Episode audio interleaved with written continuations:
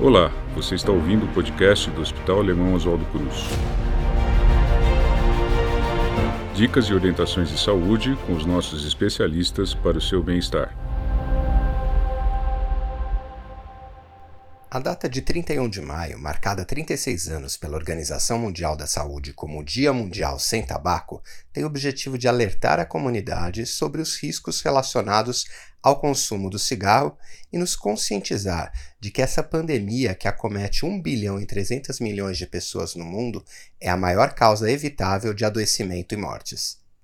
Todo ano, mais de 150 mil pessoas morrem no Brasil em decorrência do consumo do cigarro no mundo, esse número chega a mais de 7 milhões.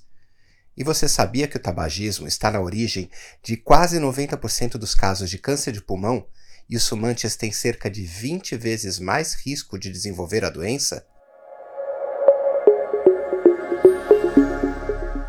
Eu sou o Dr. Gustavo Fabchave Prado, pneumologista do Hospital Alemão Oswaldo Cruz, e no episódio de hoje vou falar um pouco mais sobre os riscos do uso do tabaco à saúde.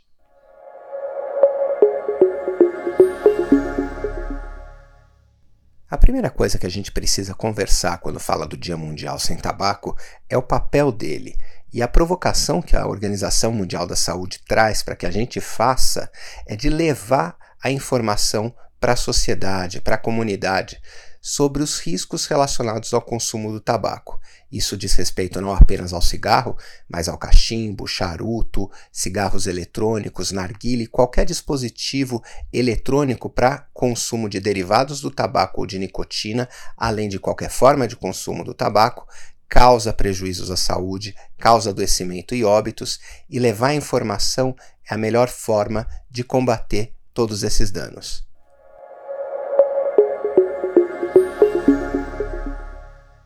Uma coisa que sempre nos perguntam é a partir de quantos cigarros você pode já ter algum prejuízo à saúde?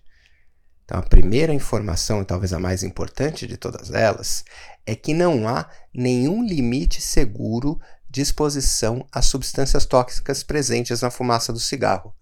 Mesmo aquelas pessoas que não fumam e que convivem com fumantes no ambiente de trabalho ou de casa estão sujeitas ao risco aumentado de ter problemas cardíacos, problemas respiratórios, tumores, ou seja, mesmo a exposição passiva causa problemas à saúde. Não há nenhum limite seguro de exposição.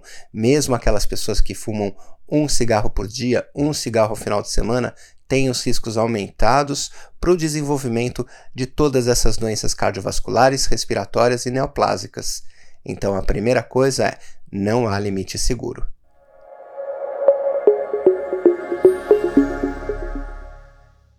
Das quase 8 milhões de mortes evitáveis atribuíveis ao cigarro, quase 72% delas se concentram em apenas quatro diagnósticos: a doença coronariana, que são os infartos, a doença pulmonar obstrutiva crônica, que é o enfisema e a bronquite crônica, o câncer de pulmão e os acidentes vasculares cerebrais.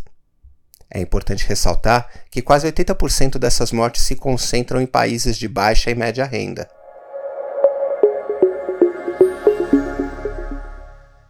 Um conselho que a gente sempre dá aos fumantes é não esperar o desenvolvimento de sintomas respiratórios ou dor no peito, falta de ar, para pensar em parar de fumar. Todas essas doenças provocadas pelo cigarro se desenvolvem cronicamente ao longo de um grande período de tempo e são facilitadas, iniciadas e aceleradas pelo consumo do cigarro. Esperar o desenvolvimento delas é perder uma oportunidade de ouro para parar de fumar e evitar o desenvolvimento diagnóstico dessas doenças.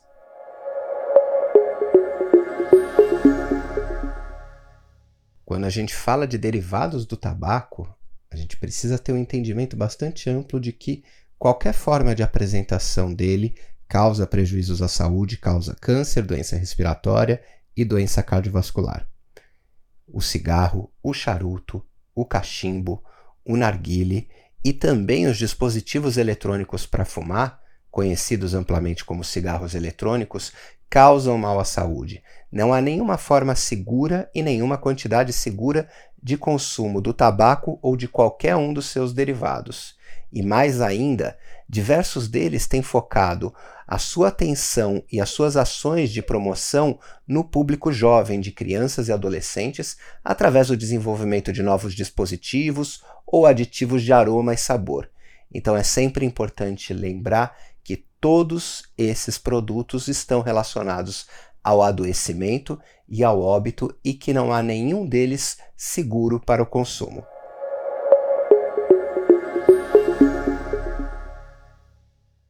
A indústria do cigarro sempre procurou transformar o seu produto e maquiar o seu produto ao longo do tempo para transmitir uma imagem de jovialidade e tentar induzir a uma percepção de baixa nocividade, de que aquele novo produto ele pode ser uma estratégia de redução de dano ou uma alternativa para aquela pessoa que está considerando parar de fumar, não abandonar o consumo do tabaco. Foi assim que aconteceu com o desenvolvimento e comercialização de cigarros mentolados, cigarros com filtro, cigarros com baixos teores. Todos eles foram estratégias da indústria do tabaco para continuar vendendo cigarro e continuar mantendo as pessoas dependentes. E da mesma forma, mais uma vez, a indústria se reinventa para desenvolvimento e promoção de novos produtos como os dispositivos eletrônicos, os cigarros eletrônicos. Esses dispositivos contêm uma mistura de diversas substâncias e não se trata apenas de vapor, muitas delas são transformadas com o aquecimento para a aerosolização, para a formação daquela névoa, e essas substâncias derivadas do aquecimento e da reação dos componentes do líquido presente no cigarro eletrônico causam sim danos à saúde, inclusive aumentam o risco de câncer. E mais ainda, o cigarro eletrônico ele tem formas modificadas da nicotina para terem absorção ainda mais rápida e concentrações muito mais altas, ou seja, é um produto com potencial de desenvolver, de induzir a dependência nos seus usuários ainda maior do que o próprio cigarro.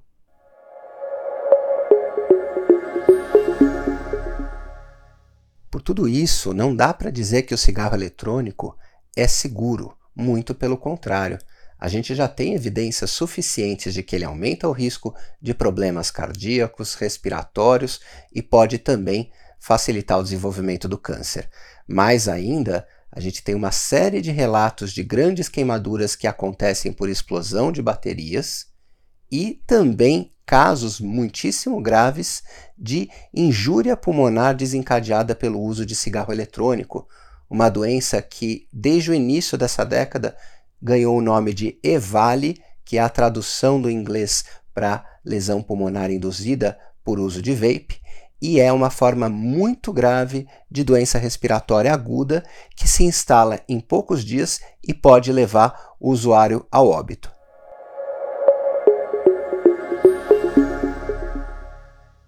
Mais de um terço de todos os casos de câncer no mundo é provocado pelo cigarro. No caso do câncer de pulmão, isso chega a algo entre 70% e 90%. E por que, que o cigarro causa câncer? Não é apenas pela transformação das substâncias presentes na folha do tabaco durante a queima no cigarro. A folha do tabaco, mesmo antes da queima, já tem uma quantidade muito grande de substâncias carcinogênicas, substâncias que podem causar câncer. Isso porque, desde o processo de transformação da folha, processo de cura, processamento, aditivos de aroma, sabor e outras substâncias para conservação provocam alta concentração de nitrosaminas, de hidrocarbonetos, de aldeídos, de um monte de substância que pode causar câncer. Tudo isso ainda é potencializado durante o processo de combustão, de queima do cigarro, fazendo com que maiores quantidades de substâncias cancerígenas sejam então liberadas e inaladas pelo usuário. Então, lembrar que, mesmo até o tabaco não queimado, que é o fumo de mascar ou rapé, também causa câncer.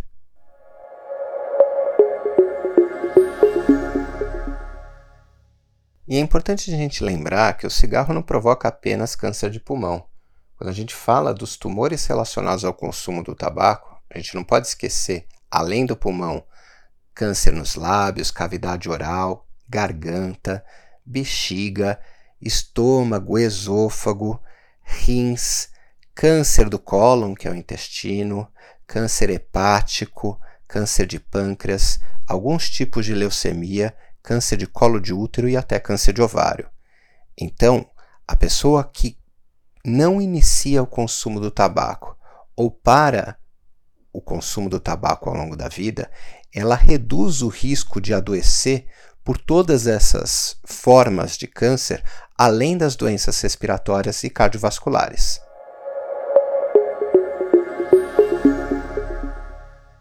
O tratamento do tabagismo é algo que envolve não só a identificação da dependência da nicotina né, e de todos os vínculos comportamentais que a pessoa desenvolve com o cigarro ao longo da vida e os gatilhos para o consumo do cigarro, sejam eles o consumo de álcool, situações de estresse, hábitos que a pessoa consolidou ao longo de uma vida inteira, mas também na preparação da pessoa para cessar o consumo do tabaco. A gente precisa abordar numa conversa, além de todas essas situações de risco, quais são as ambivalências que a pessoa apresenta, quais são as preocupações que ela tem no momento de parar de fumar. Será que ela tem a preocupação em ficar muito ansiosa, em experimentar sintomas desconfortáveis da abstinência do cigarro, em ter o seu apetite muito aumentado e ter o ganho de peso por conta disso, que a gente sabe que sim pode acontecer. Então, todas essas potenciais dificuldades são também abordadas uma a uma com um plano de ação, com uma estratégia para ajudar a pessoa a parar de fumar. E além de tudo isso, a gente tem também uma série de medicamentos que aumentam muito a chance de sucesso no longo prazo, diminuem o risco de recaída e atenuam bastante os sintomas da abstinência.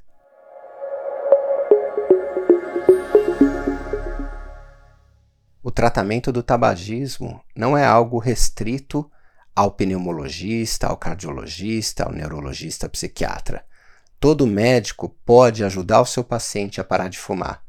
E mais ainda, não é algo da especialidade ou de dentro de hospitais. É algo que a gente pode procurar na atenção primária em saúde, o nosso clínico geral, o médico de família e comunidade, e a gente precisa lembrar a comunidade toda de que o tratamento para cessação do tabagismo está disponível gratuitamente no Sistema Único de Saúde.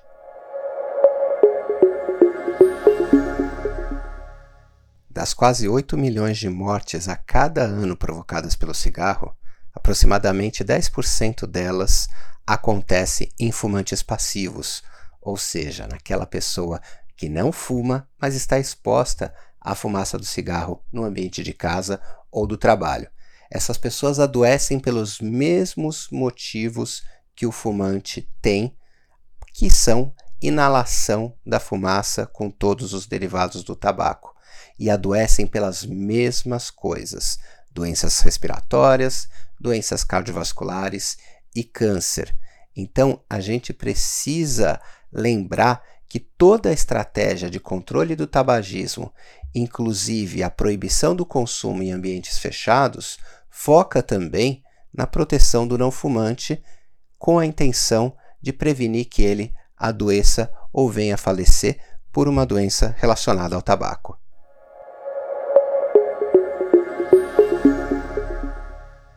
Para aquelas pessoas que fumam e estão pensando em parar, a primeira dica que eu gostaria de dar é primeiro acreditem que é possível. E muitas vezes todos aqueles sintomas desagradáveis que a gente antecipa que vai ter, toda aquela ansiedade em relação ao desconforto de largar o cigarro, muitas vezes o processo em si é menos sofrido do que a gente antecipa. Tenta, experimenta cada dia adiar o primeiro cigarro, a cada dia fumar um cigarro a menos do que no dia anterior e quem sabe é uma chance boa de você em alguns dias ou semanas parar de fumar. Se você não conseguiu parar, procure um médico que ele certamente vai ter recursos para te oferecer em facilitar esse processo, aumentar sua chance de sucesso e diminuir o risco de recaída. Com isso, você vai em qualquer fase da sua vida, com qualquer idade que você parar de fumar vai experimentar benefícios imediatos e prolongados para sua saúde.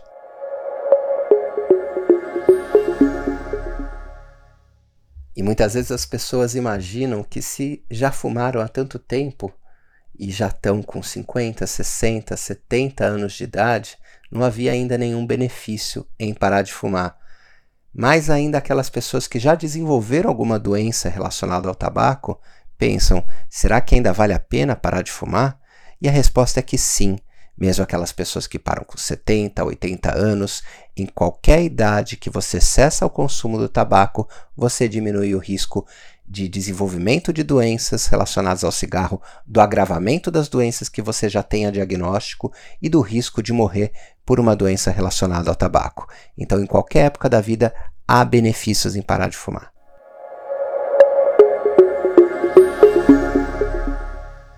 Uma outra questão muito importante relacionada ao acompanhamento de um paciente que fuma ou que já fumou é se existe, além da cessação do tabagismo, alguma forma de você prevenir ou diagnosticar precocemente o câncer de pulmão. É, e sim, existe. Né? A gente sempre encoraja as pessoas a parar de fumar, mas aquelas pessoas que fumam, que têm mais do que 50 anos e ou que já fumaram e pararam de fumar nos últimos 15 anos, elas podem sim se beneficiar de uma estratégia chamada rastreamento, que é a identificação, a busca ativa de achados na tomografia que possam sugerir um câncer de pulmão em fases iniciais. Né, e isso a gente realiza através de um exame que é a tomografia com baixa dose de radiação. Então, esse é um método diagnóstico que existe no nosso hospital e a gente tem um grupo focado em avaliação de nódulos pulmonares e rastreamento de câncer de pulmão, que possibilita não só a gente avaliar pacientes que já trazem consigo ou que tiveram encaminhamento dos seus médicos de algum achado anormal do exame de imagem que evoque a suspeita de uma neoplasia pulmonar ou que mereça a investigação de outros diagnósticos, mas também aquelas pessoas que desejam realizar o rastreamento como uma forma ativa de esforço diagnóstico para flagrar uma doença em fases iniciais que ainda não traga sintomas. Então, o rastreamento com tomografia de baixa dose, ele não só possibilita o diagnóstico precoce do câncer de pulmão, como já foi demonstrado que reduz mortalidade por câncer. E a gente pode fazer isso através da avaliação médica e da realização de exames de imagem.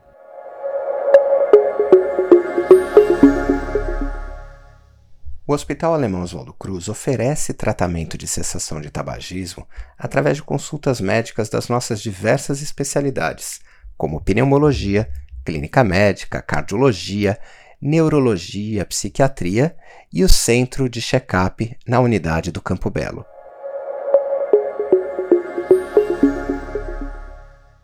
Este foi o episódio desta semana do podcast do Hospital Alemão Oswaldo Cruz sobre os riscos do tabagismo. Muito obrigado por nos ouvir e fique à vontade para enviar dúvidas e sugestões por meio de nossos canais digitais. Até a próxima! Acompanhe o nosso podcast e confira outras dicas para a sua saúde e bem-estar. Para mais informações, acesse hospitaloswaldocruz.org.br.